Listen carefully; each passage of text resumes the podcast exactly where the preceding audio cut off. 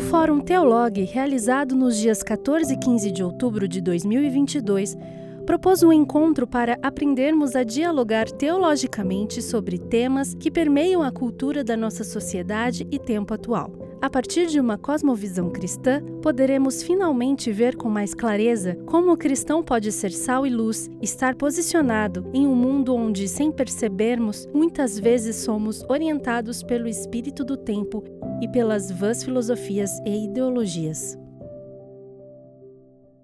Queridos, a gente está discutindo sobre cosmovisão cristã, sobre como pensar uh, teologicamente, e eu quero começar a dar um passo um pouco mais prático, uh, talvez não tão prático quanto alguns gostariam, mas eu quero discutir um pouco sobre mercado.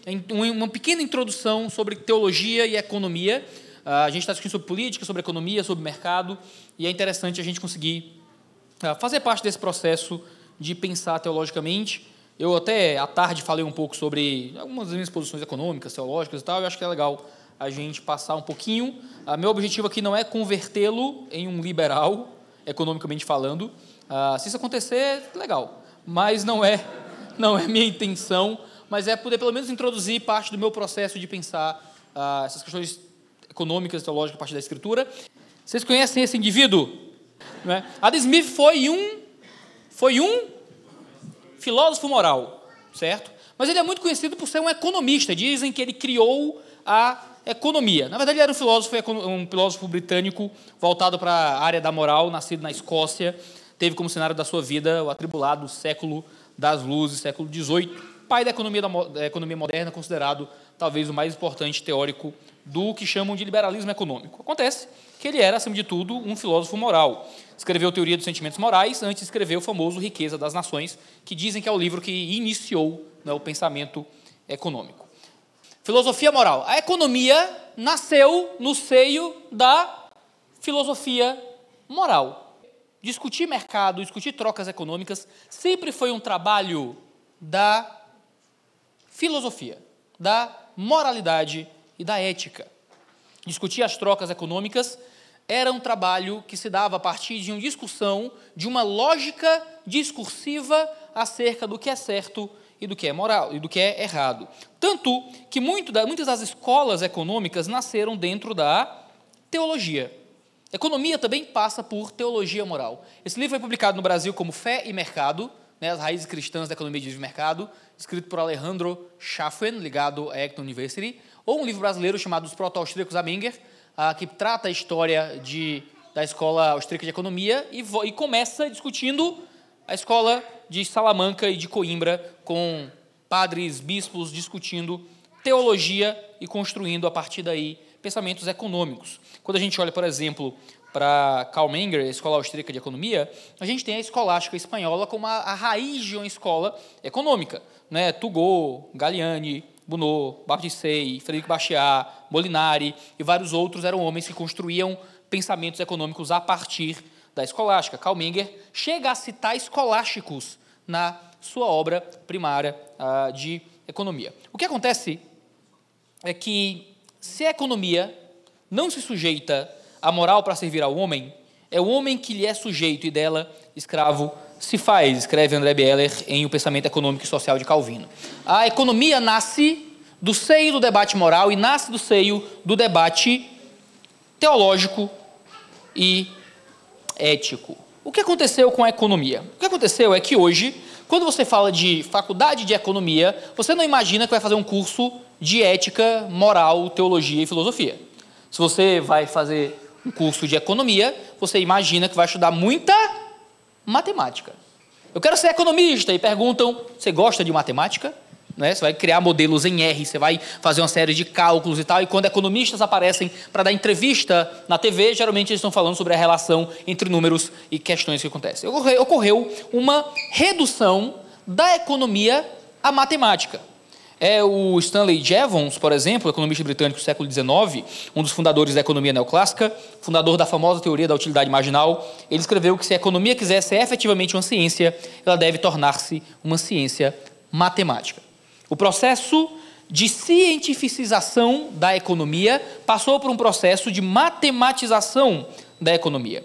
Se você conhece o John Kenneth Galbraith, economista, filósofo e escritor uh, estadunidense, conhecido por suas posições keynesianas, nascido no começo do século XX, ele escreveu que as coisas podem se distanciar do que é bom, do que é fair, do que é tolerável. Este não é o problema do economista enquanto economista. Em virtude do reclame de que a economia deve ser considerada como ciência, ela deve separar-se da justiça ou da injustiça, do sofrimento e da opressão causados pelo sistema. A tarefa do economista é permanecer distante, analisar, descrever e, se possível, expressar tudo em fórmulas matemáticas, mas não passar jamais a juízos morais ou envolver-se de qualquer outro modo. Parece estranho que uma ciência que nasceu dentro da teologia e da filosofia moral agora não discuta mais o que é correto, o que é justo, o que é moral, o que é bom. A verdade é que as bases filosóficas, morais e religiosas da economia acabaram sendo cada vez mais descartadas.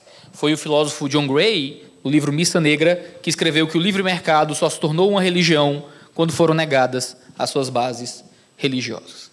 E quando a gente nega que houve um processo religioso de criação dos sistemas econômicos, é que a gente pode acabar usando os sistemas econômicos eles próprios como religiões.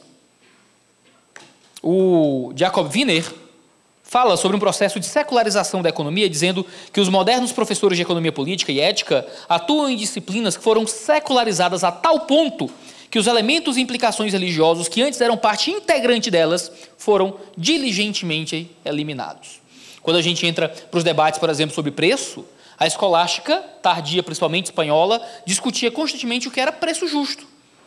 Sei, quem é que é nerd de teologia que gostava daqueles debates sobre calvinismo e arminianismo? Aí talvez possa ter caído num debate sobre molinismo. Alguém ouviu falar de molinismo na vida? Molinismo, molinismo, tem, uns nerds aí, algum um ou outro, beleza.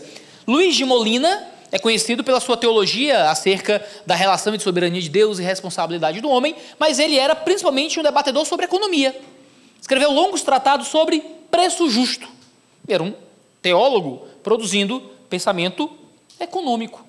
Muito do que hoje a gente tem como ciência laica e neutra veio de debates teológicos muito profundos, que os homens excluíram o debate básico e teológico e moral que lhe é anterior para ficar apenas com a questão do número. Você deve ouvir muito hoje em dia as pessoas falarem de apropriação cultural. É? E a verdade é que todo o Ocidente se, se, se levanta e se ergue sobre apropriação cultural daquilo que o cristianismo deu para eles. O pensamento moral e ético e econômico nasceu dentro do cristianismo. O, o, isso é uma verdade sobre tudo, né? A, a gente está falando aqui de economia, mas as mais variadas áreas da sociedade se, se secularizaram excluíram suas explicações religiosas que lhes eram anteriores, as pessoas acham que estão discutindo sobre um terreno neutro de materialidade, de ciência pura, mas a verdade é que eles estão simplesmente recebendo coisas que nós, como cristãos, entregamos para eles. De modo que, à primeira vista, parecia que a teologia e a economia são ciências completamente diferentes, mas ao olhá-las mais de perto, salta à vista um parentesco inquietante. Um livro interessante chamado A Idolatria do Mercado, Ensino sobre Teologia e Economia, foi escrito por dois teólogos da libertação, discutindo sobre algumas correlações. Por mais que algumas das respostas que eles dão sejam ruins, na minha opinião, eles, essa relação que eles criam e estabelecem sobre o fazer teológico e o saber econômico é muito interessante, porque poucos pararam para pensar nos aspectos teológicos que permeiam seus pensamentos econômicos, seja à esquerda, seja à direita. Se os economistas são também, à sua maneira, eminentes e perigosos teólogos, então há necessidade da gente analisar de forma consciente que tipo de cosmovisão dá base para as assertivas econômicas dos pensadores de vulto que rodeiam as universidades, os encontros acadêmicos e os partidos políticos. O simples fato de nós suspeitarmos que a economia trabalha muitas vezes com pressupostos teológicos é de molde a mexer com a tranquilidade de qualquer economista. Porque aí a gente está discutindo agora qual é a cosmovisão anterior que fundamenta certo saber uh, econômico. Claro, os economistas não vão gostar muito disso, porque ninguém gosta que a sua ciência seja dependente de alguma outra coisa, e vão tentar construir, por exemplo, uma ética econômica. E aí você vai ter, por exemplo, um homem chamado Hofbach, de dentro do, de um grupo, de um ambiente bastante liberal, que vai escrever um livro chamado A Ética da Liberdade, onde vai tentar construir toda uma base ética fundamentada no único preceito chamado propriedade privada. Você tenta construir uma ética e toda uma metaética também em cima de um único conceito, num conceito liberal. Há um esforço de construção de uma cosmovisão exclusiva e neutra que não bebe de nenhum poder, uh, de nenhuma ética religiosa. O que é um problema, porque isso é virtualmente impossível uma vez que a gente está discutindo questões que são muito maiores e muito mais profundas acerca, acerca de quem é o ser humano. O ser humano não consegue existir sem a sua tel-referência, a sua referência direta ao Senhor, e por isso essas ciências foram criadas e fundadas por homens que estavam pensando acerca do relacionamento com Deus. Há quase 20 anos, no encontro de teologia, havia entre os participantes um economista que enriqueceu o debate da seguinte maneira: quando reflito sobre economia política, surgem-me inevitavelmente suspeitas, que só posso comprovar recorrendo à teologia. A questão, portanto, se apresenta como uma inevitável confrontação entre mundos de valores discrepantes ou francamente antagônicos. Em cada um deles se dão operações teológicas. Olha só que essa é a frase que eu quero que você pense. Trata-se de teologias em conflito. Está, em outras palavras, está em jogo uma luta dos deuses. Quando a gente pensa na relação da teologia com as visões econômicas do nosso tempo, o que nós temos são teologias em conflito. O, o seu economista favorito também é um teólogo. O seu ideólogo político favorito também é um teólogo. E ele está construindo teologia quando ele fala sobre as relações de mercado. Ele está construindo teologia quando fala do papel do Estado. Ele está construindo teologia quando fala do, quando ele promete alguma coisa em termos políticos e econômicos. É uma luta de deuses. Por isso, irmãos, que a gente precisava, dentro dos nossos ambientes educacionais teológicos, ter um olhar mais maduro para as ciências do nosso tempo. O ensino da teologia nos educandários teóricos, teológicos, incluídas aí muitas universidades de renome, constitui e ainda constituiu e ainda constitui em larga escala um fenômeno relativamente secundário quando comparado ao ingerente processo de gestação e incorporação de teologias subreptícias nos moldes de pensamento e atuação dos homens, incluindo os cristãos, no interior das instituições e dos movimentos sociais. Ou seja, a gente está aqui ensinando teologia, Quantas semanas tem no ano? 54? É isso? 52. Seu pastor prega por uma hora no domingo, você tem 52 horas de sermão. Parabéns, não dá uma maratona no Netflix. Certo? Não dá seu, uma temporada do seu seriado, que você assiste em uma semana. Não dá uma semana de aula que você tem na faculdade. 52 horas de sermão. E você escuta os professores, você passa o dia inteiro recebendo no zap zap fake news do teu político. Certo? Assistindo horas e horas de matéria e entrevista daquela, daquele jornal, daquela rádio, daquele canal do YouTube que fala constantemente sobre como é que você enxerga o mundo. E você está em um debate teológico. Não se engane. Quando você assiste o ideólogo, o jornalista, quando você assiste o, o economista, quando você assiste o político, você está ouvindo um pregador que possui uma teologia subreptícia, uma teologia que entra ali pelos cantinhos, que entra e você nem vê. E você assume uma postura política e você não percebe que está assumindo uma compreensão teológica acerca de alguma coisa da realidade. Em outras palavras, os teólogos mal se deram conta de que as teologias mais importantes já não eram de seus compêndios, mas dos economistas e pensadores sociais em geral. A questão, irmãos, é que nós precisamos, então, claro, de respostas cristãs para tudo isso. O Dr. Stephen Long, num jornal chamado Fé e Economia, escreveu que se Deus redimiu o mundo em Cristo, como devemos viver juntos como criaturas nessas realidades que dizem respeito à vida cotidiana? Isso é o que importa, e é por isso que a teologia deve abordar a economia. Eu não acho que todo economista precisa ser um teólogo, mas eu acho que os teólogos não podem fazer a sua tarefa sem que se submetam ao escrutínio das realidades mais básicas da vida cotidiana. Hoje a gente precisa de cada vez mais processo de fazer teologia, de fazer economia política a partir de uma boa teologia. Claro que uma má teologia vai gerar uma má economia. Nós devemos trazer a economia de volta para o seu contato com a filosofia moral, de onde ela nunca deveria ter saído, mas se a gente faz isso a partir de uma teologia ruim, a gente vai ter também uma economia ruim. Pense, por exemplo, no trabalho do, do Gary North. O Gary North escreveu um comentário bíblico econômico. Já leu um comentário bíblico que comenta a Bíblia verso a verso? Ele selecionou todos os versículos bíblicos que têm alguma contribuição para a área da economia e da política e escreveu 31 livros só comentando essas passagens, certo? Tá tudo em inglês de graça para baixar em PDF no site dele, hein? De graça. Concordo com tudo? Não, certo? Porque, mas você não concorda com, não com tudo, nem com minha mulher, né? Nem, nem, nem comigo mesmo, né? Se assistir, tem vídeo meu que eu assisto e digo, hum, Não era bem isso que eu queria, não era bem isso que eu queria dizer, era mais ou menos para cá e tal. Ah, gente, ninguém concorda com todo mundo, mas pensa no esforço, entendeu? Pensa no, no, no, no, tipo de abordagem. Eu vou olhar para a Escritura e vou, a partir das declarações diretas da Escritura, né, e conseguir algumas uh, informações para a economia. Eu acho que ele dá uma forçada de barra federal em vários lugares e tal, mas, mas aí é outro debate. Mas o simples fato de existir esse debate, sabe? A gente está discutindo sobre cristão, cristão de esquerda, cristão de direita e tal. Onde é que está o debate exegético? Onde é que está o debate teológico? Onde é que está o debate bíblico? A gente tem cristãos de direita e de esquerda abrindo o texto bíblico, abrindo o grego e discutindo e aplicando e questionando. Não, só tem, ah, seu comunista, seu fascista, né? E é isso. Onde é que está o debate teológico, acadêmico, sério, da gente olhar para a Escritura e, a partir da Escritura, tentar entender esse tipo de coisa? O problema é que não só má teologia gera má economia, é que má economia gera má teologia também. E aqui as coisas vão começando a ficar um pouco mais intrincadas. Porque se a gente precisa ler a economia a partir da nossa leitura bíblica, sabe o que, é que a gente tem feito constantemente? A gente tem lido a Escritura a partir da nossa leitura econômica. E aí as coisas começam a ficar complicadas. E aqui eu vou mexer um pouco com vocês. Eu era um seminarista, tentando estudar para ser um exegeta.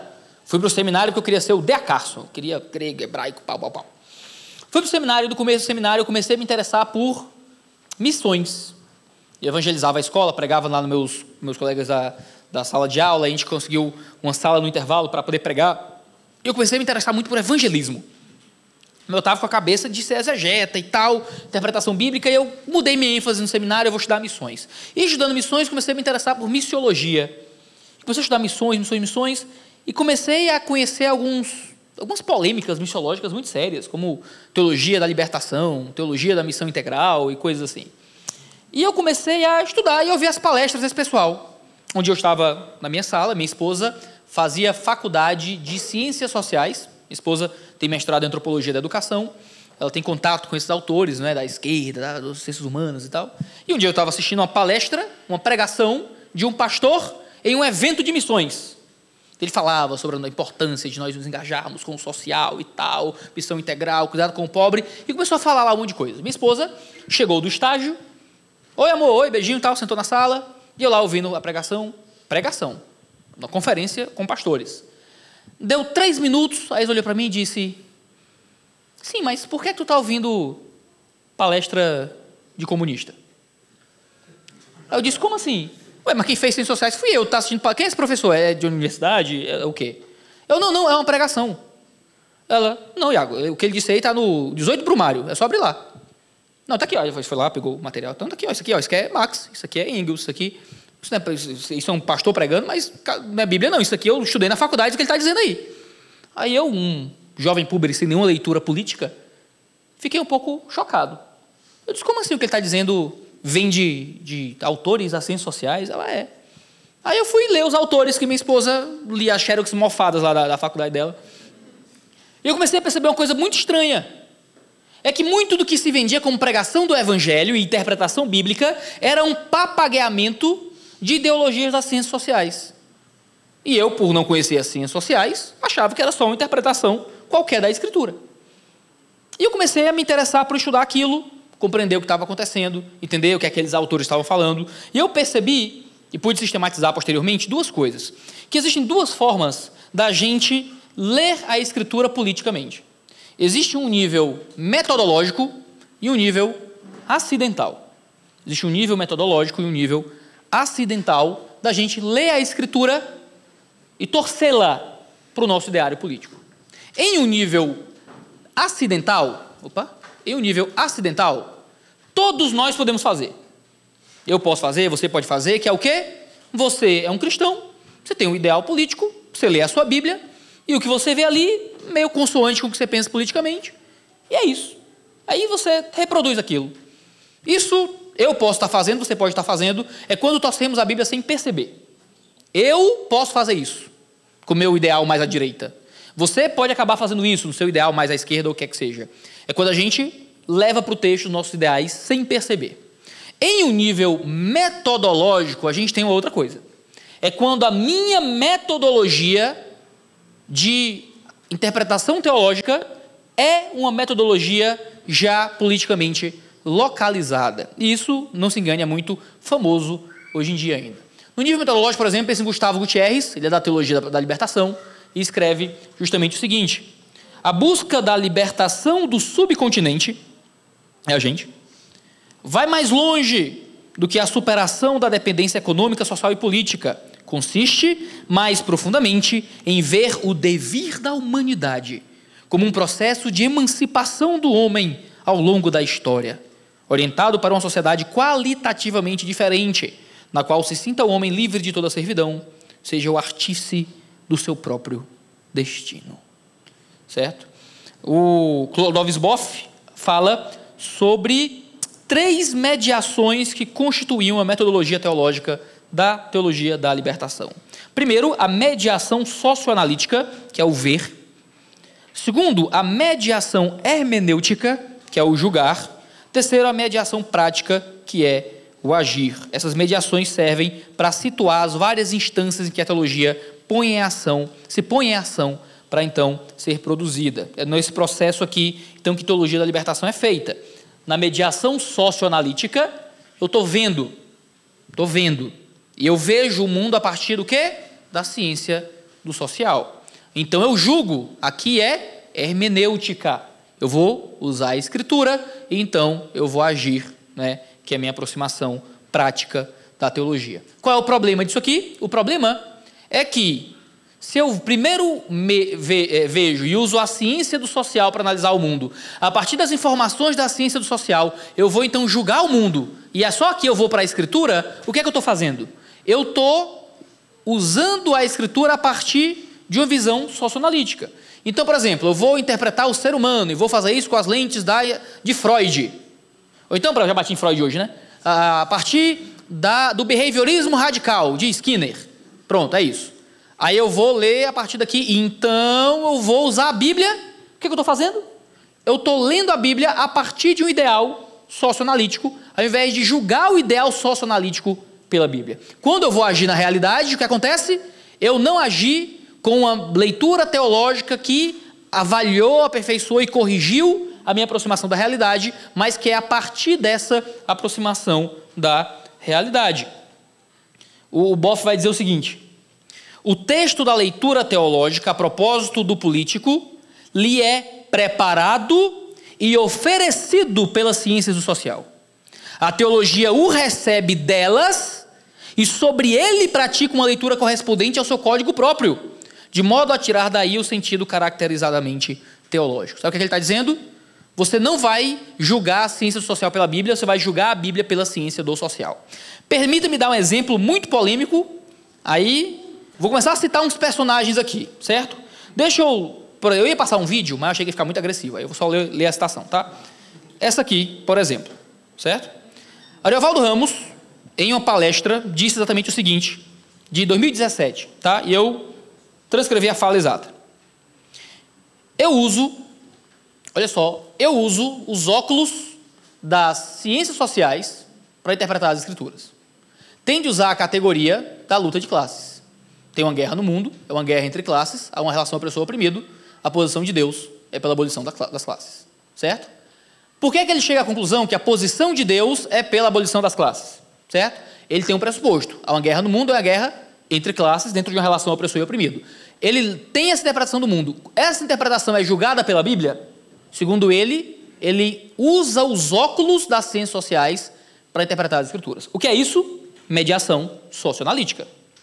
Se a gente olhar, por exemplo, o Vadir Stelgarnel, ele escreve o seguinte, num texto sobre missão integral. Muitos teólogos da libertação fizeram uso do instrumental marxista enquanto outros fizeram uso também da proposta revolucionária articulada a partir do marxismo. Se pode dizer que o instrumental marxista de análise da realidade foi usado e é importante para vários teólogos da missão integral. Isso aqui é um conterrâneo cearense. Eu, ele falou isso num debate sobre missão integral que eu participei junto com ele. É o Carlinhos Queiroz. Ele diz o seguinte: não dá para você responder uma realidade sem análise econômica, sem análise social. Você não precisa de instrumento bíblico para fazer análise da realidade. Para fazer uma análise da realidade, você tem que ir para o instrumento científico. E todo instrumento científico é ateísta, porque não pressupõe Deus nenhum instrumento científico que se Deus. O que é que a teologia da missão integral no Brasil, que são dois grandes nomes da teologia da missão integral, está ah, fazendo? A mesma metodologia da teologia da libertação, na aproximação com a Escritura. Como é que eu vou analisar a sociedade? Através de um referencial filosófico e teórico que é neutro. E eu vou usar esse referencial para vir até a Escritura. Agora, o método da teologia da libertação, que foi importado pela teologia da missão integral, nem sempre é a forma mais comum como a gente se aproxima da Escritura. Porque é mais fácil cristãos conservadores rejeitarem isso. Não, eu não vou usar ciências sociais, e aqui, de novo, ciências sociais de uma perspectiva específica, certo? de uma visão específica para a leitura da Escritura. No entanto, em um nível acidental, a gente pode acabar fazendo esse tipo de coisa. Hoje, por exemplo, e talvez seja a, a, um autor muito respeitado e respeitável, que tem feito isso na minha leitura, é o Antônio Carlos Costa, nos seus livros de teologia política, como o Convulsão Protestante, quando a teologia foge do templo e abraça a rua, ou Teologia da Trincheira, reflexões e provocações sobre o indivíduo, a sociedade e o cristianismo. Aqui a gente tem o quê? Duas obras de teologia política que apresentam uma visão de esquerda acerca da sociedade. E qual é o problema? O, quando o Antônio Carlos Costa lançou o Convulsão Protestante, ele, na introdução, diz uma coisa muito interessante: diz assim, esse livro não é nem de direita nem de esquerda. É só uma apresentação né, do, do ideal cristão e tal. Cada capítulo começa com a mini exposição do livro de Tiago. Tem todo um ar de pregação. E no livro ele vai defender, por exemplo, o conceito de mais-valia, que é um conceito teórico retirado do marxismo, certo? Que é de onde a gente propõe, por exemplo, dentro do marxismo, o fim do salariato. Não importa qual seja o seu salário, salário alto, baixo, justo, injusto, todo salário é injusto por causa da mais-valia. É a apropriação daquilo que deveria ser seu por parte do seu patrão. Quando uma obra que se diz nem de direita nem de esquerda, ou seja, não é mediação socioanalítica. Tenta apresentar a Bíblia e começa a defender conceitos marxistas, o que é que isso é? Para mim é, o autor não sabe que ele está lendo a Bíblia com a lente de esquerda. Ele não tem essa compreensão. Ele não acha que é necessariamente uma leitura bíblica de esquerda. E veja, ah, mas aí você está xingando o irmão, o que é, que é isso? Você se sente acima do bem e do mal? Não, não. Qualquer um de nós está sujeito a isso. E é por isso que o debate público, a arena comum, a academia, as conversas e essa, essa tentativa de aprofundamento na compreensão da realidade é o que nos leva a tentar vencer isso. Por exemplo, pensa em alguns conceitos que são comuns da ciência política e da teologia, como opressão, relação entre ricos e pobres, questões trabalhistas, relacionamento social, missões. Em tudo isso aqui, é muito comum que a gente cometa os mais variados ah, ah, erros em termos conceituais. Por exemplo, a Bíblia é contra ou a favor da opressão? É contra, está na Bíblia, certo? Que os salmos falam muito disso. Deus é contra a opressão. Mas o que é opressão? Se você lê de uma perspectiva marxista, a relação trabalhista é uma relação opressiva. Mas quando você lê os salmos, o opressor é tratado como violento ou como governos autoritários. São tratados como opressores. Pensa, ah, por exemplo, na relação entre ricos e pobres. Aí você lê textos sobre ricos e pobres em Tiago, porque os ricos estão retendo o salário com fraude. Aí o que, é que você pensa? Você aplica já uma relação política que já está pré-estabelecida na sua cabeça. E a gente o tempo inteiro está passando por isso. Porque é muito difícil que a gente consiga ler a Bíblia de forma neutra. O problema é quando minha leitura da Escritura acaba sendo torcida por um lado, o que é que eu preciso? Preciso da comunidade interpretativa. E uma comunidade interpretativa é segurança. E veja, se minha comunidade interpretativa é muito igual à minha, eu tenho um problema. Porque aí eu corro o risco de estar torcendo, junto com outras pessoas, a Bíblia para um ideário político. Sabe por que é bom a, gente ter diálogo na sociedade, como a gente falou hoje? Porque a gente consegue estar diante de outras leituras, de outros erros acidentais. Ou de leituras mais corretas. Então, quando eu leio minha Bíblia de uma perspectiva e outro irmão lê de outra perspectiva, e a gente entra em choque, o que, é que a gente tem? Uma oportunidade de crescimento uma oportunidade de melhorar a nossa apropriação da Escritura. E talvez reconhecer, rapaz, eu acho que eu li esse texto aqui mais como um liberal do que como um, um crente. Né? Eu acho que eu li esse texto aqui mais como um social-democrata do que como um crente. O texto tinha nada a ver com isso. Eu consegui fazê-lo parecer, não é? Porque na minha leitura fazia muito sentido que o fosse. Mas a Escritura transcende o nosso poder político, nossos interesses políticos. É o C.S. Lewis quem fala sobre isso da melhor forma. No Cristianismo Puro e Simples, ele diz que fica posto em evidência o verdadeiro empecilho para a concepção de um projeto de sociedade cristã. Isso, cosmovisão cristã, projeto cristão de sociedade, tem um empecilho grande aqui. Muitos não examinaram o cristianismo, não examinam o cristianismo para descobrir como ele realmente é. Sondam-no na esperança de encontrar nele apoio para os pontos de vista do seu partido político. Todo mundo quer Jesus. Já viu o negócio de o nazismo é de direita ou de esquerda? Né? O povo de esquerda diz que é de direita, o povo de direita diz que é de esquerda e tal. E sabe o que é que isso diz uma coisa? Diz uma coisa muito boa para mim. Ninguém quer o nazismo. Entendeu? Ninguém quer o nazismo do seu lado. Eu sou de esquerda, não, o nazismo é de direita, sai daqui. Né? Sou de, não, o nazismo é de esquerda, sai daqui, entendeu? Ninguém quer o nazismo. Amém. Né? E todo mundo quer Jesus. Todo mundo quer Jesus. Já imagina que um político, imagina, campanha política, o cara chega com uma camiseta e diz: Não, estou aqui em nome de Satanás. Né? Quero o Satanás reina sobre todo. Não vai ganhar voto. O Brasil é majoritariamente cristão. Então todo mundo vai ser cristão, brother. Todo vai, todos os políticos dizem que feliz é a nação cujo Deus é o Senhor. Todos, todos, todos. A gente tem que deixar de ser besta e achar que político está falando de Jesus, ele é crente. Todos os políticos vão em missa, todos, eles só querem saber de voto, entendeu? Eles matariam uma criança para conseguir mais voto, certo? Então, vamos falar de Jesus, vamos falar de Deus, vamos falar da fé. Eles só querem usar Jesus para o seu apoio político. E aqui o C.S. Lewis, olha, lindeza, certo? Buscamos um aliado quando nos é oferecido um mestre ou um juiz. A gente vai para a Escritura e o que, é que a gente quer? Um aliado.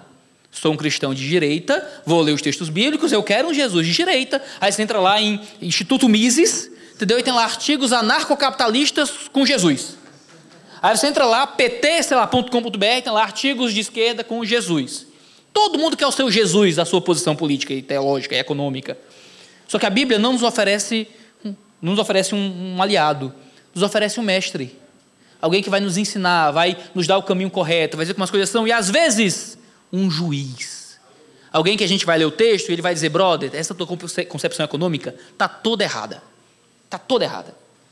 Quando a gente vai para a Escritura, a gente tem que ter esse caminho aberto no nosso coração, para que Deus corrija nossas compreensões políticas e econômicas. O Felipe Fontes, talvez um dos teólogos ah, mais respeitados do Brasil dentro da área de filosofia política, de filosofia, ah, de teologia filosófica, escreveu uma coisa muito interessante.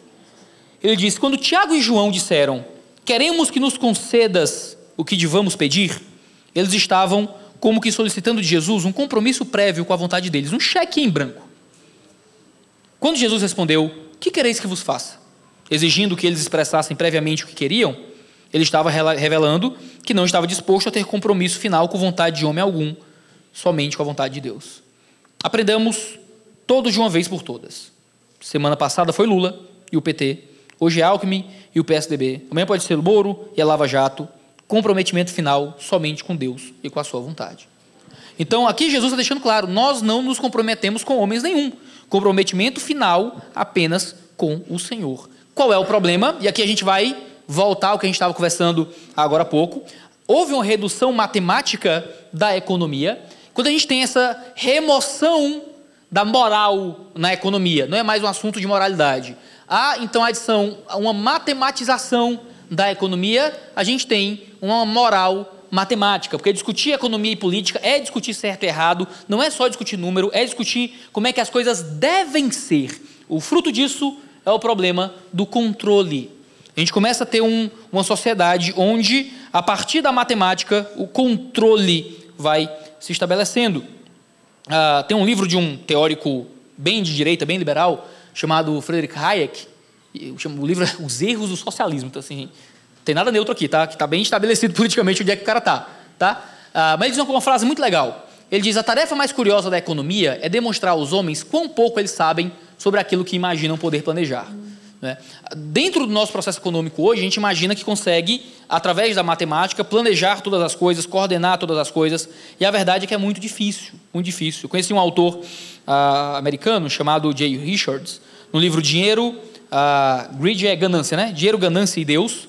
Uh, também é um livro bem de direita, se chama Por que o capitalismo é a solução e não um problema. Então, se você acha que é um, ah, o Iago é isentão em cima do muro, não, não, tá? Aqui eu estou colocando autores bem localizados politicamente. Eles dizem o seguinte, ó, na biologia, temos uma ordem maior de complexidade do que na física ou na química.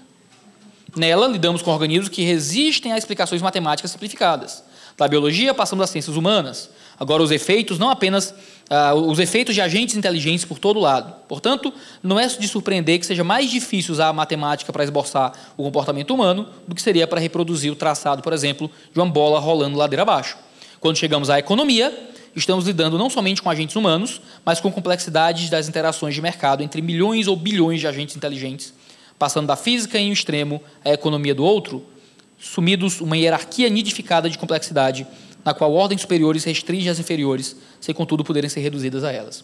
Ah, o resumo é: existem esferas sociais que vão se complexificando. Então, eu, eu vejo o trajeto de uma bola quando eu jogo no chão.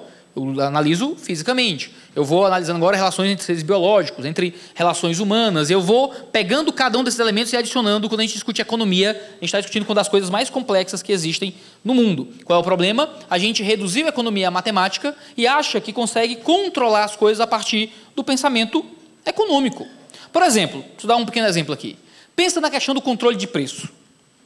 A questão do controle de preço é claramente uma questão de moral matemática eu tenho um cálculo, calculo, por exemplo, tenho aqui uma, uma linha T, certo? A linha tempo, então que é hoje, amanhã, depois de amanhã, depois tal, ano que vem, dois anos, dez anos, cem anos.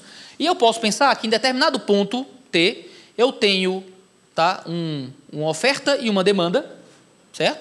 Tá todo mundo vivo, está aqui, né? Ok, oferta e demanda dentro de um período de tempo. Eu calculo um ótimo de Pareto aqui, certo? Tem um preço, tem uma quantidade, oferta, demanda. Eu calculo e cheguei aqui. Pronto, aqui é o ponto ótimo Ponto ótimo é um termo técnico da economia para dizer esse é o preço ideal, dado determinado, determinada quantidade de produto, determinado preço de produto, dado, tá, tá, tá, tá, tá aqui. Chegamos a esse cálculo econômico, este é o preço ideal do quilo do arroz. Então, o governo vai baixar um decreto, o quilo do arroz tem que custar esse valor. Pronto. Eu tenho uma matemática que vira uma moral. Eu tenho um cálculo que eu faço no computador e vira um deve ser.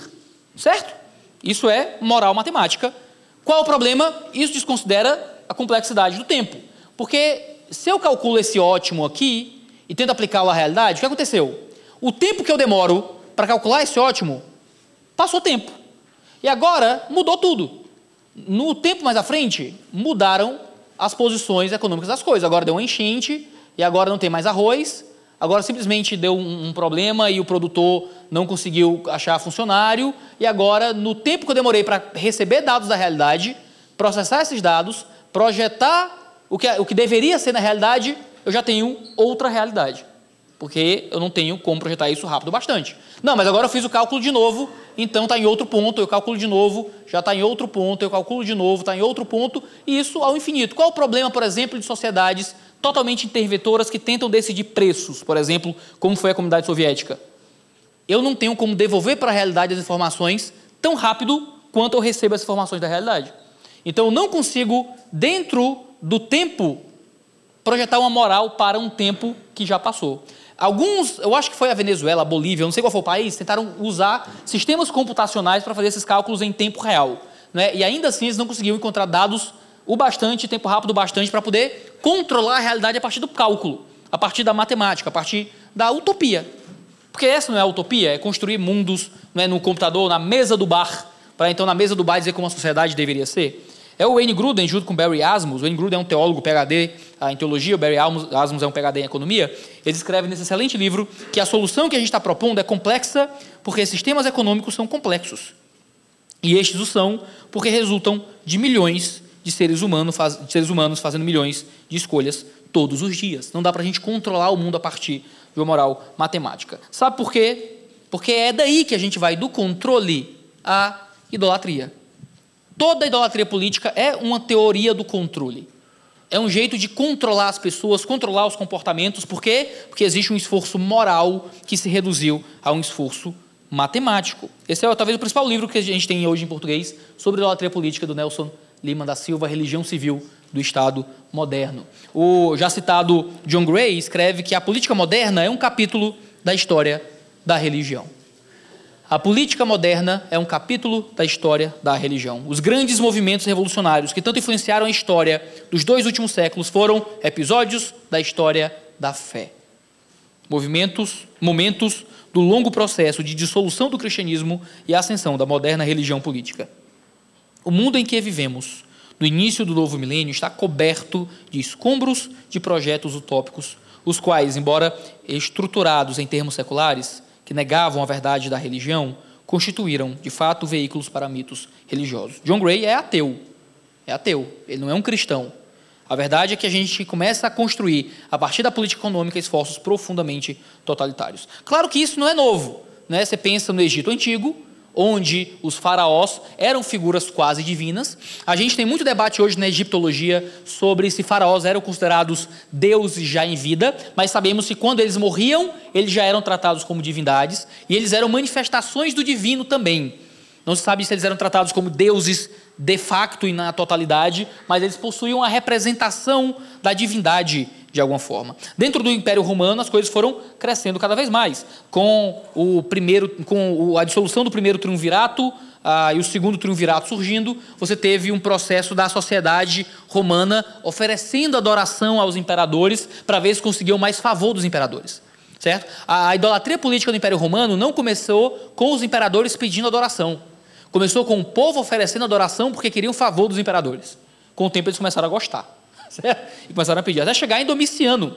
Né? Domiciano foi imperador de 81 a 96 depois de Cristo e foi o primeiro governante romano a exigir ser adorado como Deus. Certo?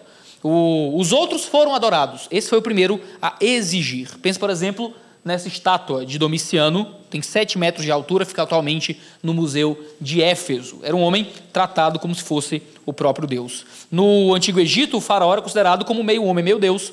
E esse plano de fundo divino lhe dava o direito de governar o país. Bastante, bastante similar ah, na religião shintoísta, onde o imperador do Japão é considerado como tendo uma conexão especial com a deusa Amaterasu. E, e foi só no século XXI, se não me falha a memória, que foi retirado da constituição do Japão que o deus, aliás, que o imperador era um representante né, da divindade, que ele era o ser divino. Estava nos documentos modernos ainda do Japão.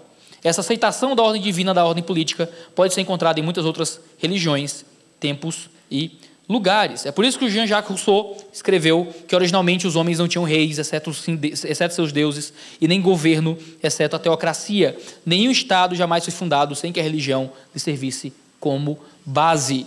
Certo? E por isso, os processos religiosos são constantemente processos ah, políticos e vice-versa, processos políticos se tornam processos religiosos. O próprio Alex de Tocqueville percebeu isso quando escreveu O Antigo Regime e Revolução, em um capítulo chamado de como a Revolução Francesa foi uma revolução política que se processou à maneira das revoluções religiosas e por quê.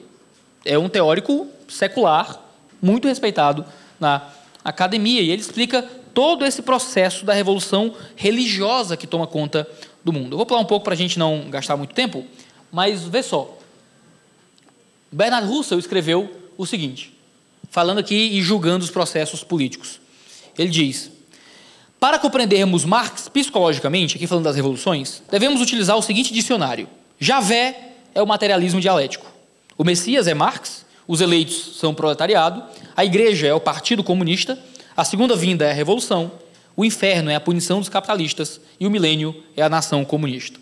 Os termos à esquerda dão substância emocional aos termos da direita, e é esta substância emocional com a qual estão familiarizados todos os que receberam a educação cristã judaica, o que torna a escatologia de Marx crível. Queridos, a gente olha para isso como algo distante, sabemos, infelizmente, que não é. Esse processo de controle a partir da idolatria afeta a sociedade das formas mais variadas, até das formas mais miméticas, como eu diria, mais circenses, achei o termo, circenses, certo? Pense, por exemplo, no terceiro congresso do Partido Socialista Unido da Venezuela, em Caracas, quando fizeram um tipo de Pai Nosso para Hugo Chaves. E oraram, Chaves Nosso, oraram juntos, Chaves Nosso que estás no céu, no mar e na terra e em nós, os participantes do encontro. Santificado seja o teu nome, venha a nós o teu legado para levarmos a nossos povos. Nos dai hoje tua luz para que nos guie todos os dias e não nos deixe cair na tentação do capitalismo, mas nos livre da maldade, da oligarquia e do crime e do contrabando pelos séculos dos séculos. Amém. Né? Amém, igreja? Deus o livre, Deus o livre. O que é isso? Gente, é um nível mais rasteiro, mais rasteiro, mais visível de trazer da religião como um estatuto para a construção de um tipo de ideário completamente falso. Agora vocês estão batendo foto aí, todo mundo feliz tirando foto, é, esses, esses comunistas, né, povo de esquerda, nunca me enganaram. Mas será, será que isso é um pecado só dos outros? Ou isso pode ser um pecado nosso também? Certo? Que também pode ser nosso. Porque é muito fácil que nós coloquemos figuras políticas nos nossos ombros em procissão. Não é isso que fazemos com santos? Agora tu tira foto, né? Não é isso que nós fazemos com santos? Santos sobem nos nossos ombros e são carregados como seres acima de nós. Não é isso que os antigos imperadores recebiam? Quando eles sentavam em seus palanquins e eram então levantados nos ombros, estão levados por escravos à frente. E agora nós demonstramos nosso ideário político através de pegar funcionário público e, e colocar no ombro e tratar como um tipo de divindade. Porque toda campanha eleitoral é um processo seletivo processo seletivo para trabalhar para a gente. Entendeu? Romanos 13 diz que o governo civil é servo, é ministro, é diácono. Está lá para servir ao povo, para punir os maus e louvar os bons. Vão receber um salário gordo, salário gordo, poder enorme. São funcionários a serem contratados para o nosso benefício e tranquilamente, dentro desse ambiente democrático, se tornam seres a serem erguidos nos nossos ombros. Isso, queridos, é um problema. Aqui também estão vendendo toalha com a cara dos polícias. É só em Fortaleza, que tem um monte de toalha, né? Eu me pergunto hoje quem é o indivíduo cujo sonho de princesa é acordar de manhã, tomar um banho quente e se enxugar com o rosto do Lula e do Bolsonaro, sabe? É, é louco, a loucura está aí, certo? É muito fácil que todo esse processo se torne um processo idólatra. Por isso que tem um livro, não concordo tanto com ele, de um pensador chamado, eu acho que é Hans Hermann Hope, que se chama Democracia, o Deus que falhou. Não é? Eu não concordo muito com a tese central do livro, mas existe um ideal interessante. A democracia é quase um, um, um culto. A democracia vira um culto porque, para ser eleito, você precisa de apoio. Quanto mais apoio, melhor. E não tem limite, não importa. Se a pessoa vai entregar a vida por ti, beleza. Eu não quero entrar muito porque eu, eu, eu, posso, eu, poderia falar de um livro inteiro sobre isso aqui, certo? Isso aqui eu escrevi um de 300 páginas que ainda vai sair, certo? Isso aqui já saiu, tá bom? Mas um dia vai sair o, o, o meu livro sobre idolatria política. Mas o ponto é, uma vez que se abole Deus, alguma coisa tem que ocupar o lugar. E muitas vezes o governo ou o próprio governante se tornam um tipo de divindade. Foi o Ramon Aron, no O Ópio dos Intelectuais, que escreveu que a morte de Deus deixa um vazio na alma humana. Subsistem as necessidades do coração que o novo cristianismo terá de satisfazer. Exclusivamente os intelectuais são capazes de inventar e talvez até de pregar um substituto dos dogmas antigos que os sábios possam aceitar. Enfim, as funções sociais desempenhadas pela igreja também subsistem. E acaba que quem vem para suprir os ideais religiosos é a política. É a política.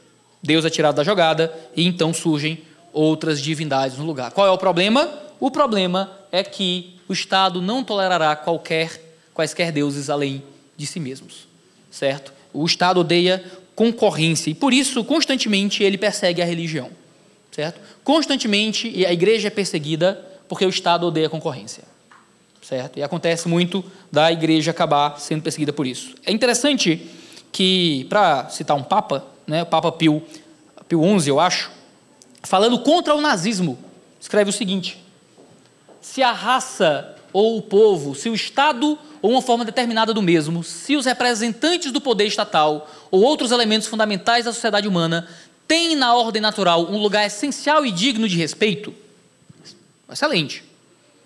Quem os arranca dessa escala de valores terrenais, elevando-os à suprema norma de tudo, até dos valores religiosos e divinizando-os com culto idolátrico, perverte e falsifica a ordem criada e imposta por Deus. Está longe da verdadeira fé e de uma concepção da vida conforme a esta. Falando contra o nazismo. Queria te falar uma coisa. Romanos 13 fala do futuro político do mundo. E a verdade é que nós cristãos estamos do lado errado da história. Romanos 13 fala que vai surgir uma besta que emerge do mar na minha leitura, a partir de Daniel, é um grande poder político que estabelecerá mundialmente. Não sei qual é a escatologia de vocês, aí depois vocês resolvem com os pastores de vocês, tá? Essa é a minha. E esse grande poder político vai ter controle econômico, que você só vai poder comprar e vender se estiver debaixo da sua autoridade. E o texto diz que o mundo, os homens de todo povo, tribo, língua e nação, adorarão a besta e ao dragão que dá poder à besta, que é Satanás.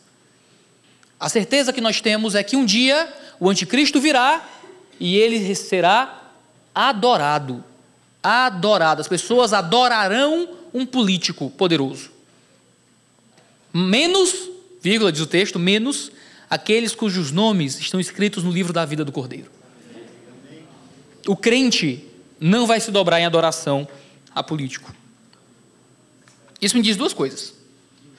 Me diz primeiro que a gente pode ter esperança. Isso é uma, uma esperança muito boa. Porque nesse mundo de profundas idolatrias políticas, o nosso nome escrito no livro da vida nos protege. Nos protege de lamber bota de político nos protege de ser subserviente a uma ideologia. A gente pode ter nossas fraquezas e as nossas quedas, mas Cristo nos levanta e nos traz de volta. A gente pode ter essa esperança. Em segundo lugar, o nosso medo político, o nosso medo político precisa estar aí. Você tem medo do comunismo? Você tinha que ter medo de quem lambe bota de político. Esse é o espírito do anticristo. Porque o anticristo não foi descrito como de direita ou de esquerda, ele vai ser fascista, vai ser comunista, vai ser socialista, militarizado, nacionalista. A gente não sabe. Sabe o que é que a gente, sabe o que, é que a gente realmente sabe? Sabe que ele será idolatrado. Essa é a principal característica da subserviência do mundo a este político. Ele não vai, num primeiro momento, impor força como um controle contra os outros. O texto diz que você só pode comprar e vender adorando a ele, mas isso é, é posterior no texto. Primeiro, os homens livremente o adoram, porque dizem quem é como a besta. E essa é uma, uma, mimetização do que se diz sobre Deus, né? Quem é o Senhor? Quem é como o Senhor? Os homens dizem quem é como a besta e, os, e o adoram voluntariamente. E a partir daí, então, ele controla. Você tem medo de perseguição? Tenha medo de adoração a político. Você tem medo de controle do político sobre os homens? Tenha medo de subserviência das mentes aos políticos. Porque é daí que nasce o verdadeiro controle. É daí que nasce o verdadeiro mal que se levanta sobre nós. De novo, você pode ser de direita, de esquerda, votar num no outro, eu não estou nem aí para isso agora. Não assista, não ouça pensando, nossa, ele está falando isso, que ele quer, na verdade, me levar a. Eu não estou nem aí para o seu voto, eu não estou nem aí para o seu voto hoje. Eu estou aí para o seu coração. E para como você se posiciona diante de um mundo que está constantemente tentando te fazer se, se dobrar aos ideais desse tempo. E aí, Iago, como é que a gente resolve isso aí então? Né? Porque você começou falando sobre leitura bíblica, né? Começou falando sobre a nossa aproxima aproximação ah, da leitura da Escritura e como a gente torce a leitura da Escritura, e na verdade, ao invés de ler o mundo a partir da Escritura, lê a Escritura a partir do mundo, então a gente vai assumindo esses ideais substitutos de controle e de resposta a partir de um controle matemático, de tentar dar para o mundo as respostas éticas e morais a partir do ideal político, de como isso se torna também um processo idolátrico. Como é que a gente lida com isso? E eu vou dar a resposta mais simplesinha do mundo. EBD a gente cantava, né? Leia a Bíblia e faça uma oração, né? Vou, vou dizer, leia a Bíblia e faça uma oração de forma um pouco rebuscada, certo? O que nós precisamos é de realismo hermenêutico como resposta ao uso acidental e metodológico da política na hermenêutica, certo? O que é realismo hermenêutico? É, o Kevin Van Hooser escreveu um livro chamado Há um Significado nesse Texto, onde ele discute sobre as hermenêuticas modernas. Ele faz a seguinte pergunta: A gente pode ler a Bíblia de forma a evitar que a gente veja a nós mesmos, isso é, aquelas imagens que projetamos no espelho do texto. Esse é todo o problema das ideologias na leitura teológica da Bíblia. Né? A gente está projetando nossos ideais políticos ao texto bíblico. Será que é possível ler a Bíblia sem fazer isso? E ele vai dizer como se deve ler. Embora a leitura, assim como a observação nas ciências naturais, possa ser teoricamente orientada, será que devemos concluir que a leitura é irremediavelmente subjetiva? Isto é, arbitrária? Então a gente sempre vai ler a partir é, de um ideal econômico e político? Na verdade, os leitores que tratam o texto como um espelho sobre o qual projetam suas próprias invenções e desejos não conseguem fazer distinção entre o autor e o leitor, e assim caem vítimas da idolatria interpretativa. Toda idolatria é uma projeção de si em algo. E essa projeção de si no texto faz com que você torça a própria palavra de Deus.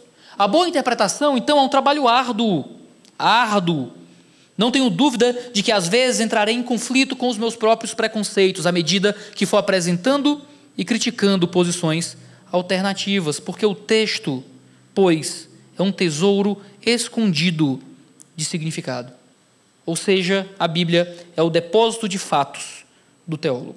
A resposta para esse processo de idolatro de leitura é nós termos um processo de leitura da Escritura aberto, verdadeiro, onde a gente deixa Deus vir com a espada que divide juntas e medulas, alma e espírito, nos ferir profundamente.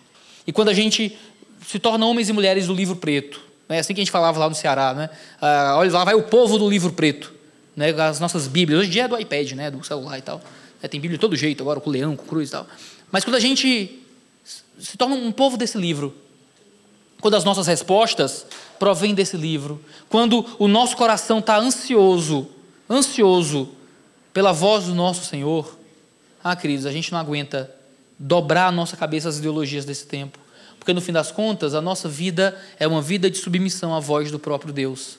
Se a gente consegue voltar a ter o ouvido atento à palavra da verdade, a gente começa a usar a Escritura como o instrumento de Deus para nos trazer em direção a Ele em um mundo de gelatina, onde os ideais políticos mudam e, e, e, se movem, e hoje o político A tem a ideologia A, amanhã ele tem a ideologia anti-A, e depois vai para uma B, e hoje é do partido A e declara voto para o outro, e você olha para esse mundo político, é um mundo de loucura, e as ideologias mudam, e as pessoas trocam de ideologias, e o seu depósito de fatos está sempre lá. É a Escritura que diz de onde nós viemos, que diz como devemos viver, que diz para onde nós vamos, e a gente precisa de um coração aberto e claro para poder amar o Senhor nisso tudo. Queridos, isso é uma introdução a todo esse processo de pensar teologicamente. É o primeiro fórum, né? Então é um jeito de a gente começar a discutir isso tudo. Espero que a gente possa continuar pensando e esquentando a cabeça para saber como a gente se porta na sociedade. Obrigado por nos ouvir. A Família dos que Creem é uma igreja local em Curitiba comprometida com o Evangelho e a vida em comunidade. Para nos conhecer melhor e manter contato, acesse famíliadosquecreem.com.br.